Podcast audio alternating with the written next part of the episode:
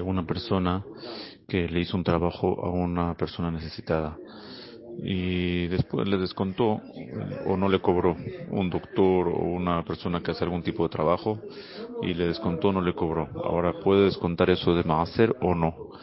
Entonces, en el libro Maharam Shik, él dice que solamente si de un principio le dijo el precio alto y después le descontó o después no le cobró, ahí puede eh, descontarlo. Pero si es que de un principio le dijo el precio bajo o de un principio le dijo que no le va a cobrar, en ese caso no lo puedes cobrar, de descontar.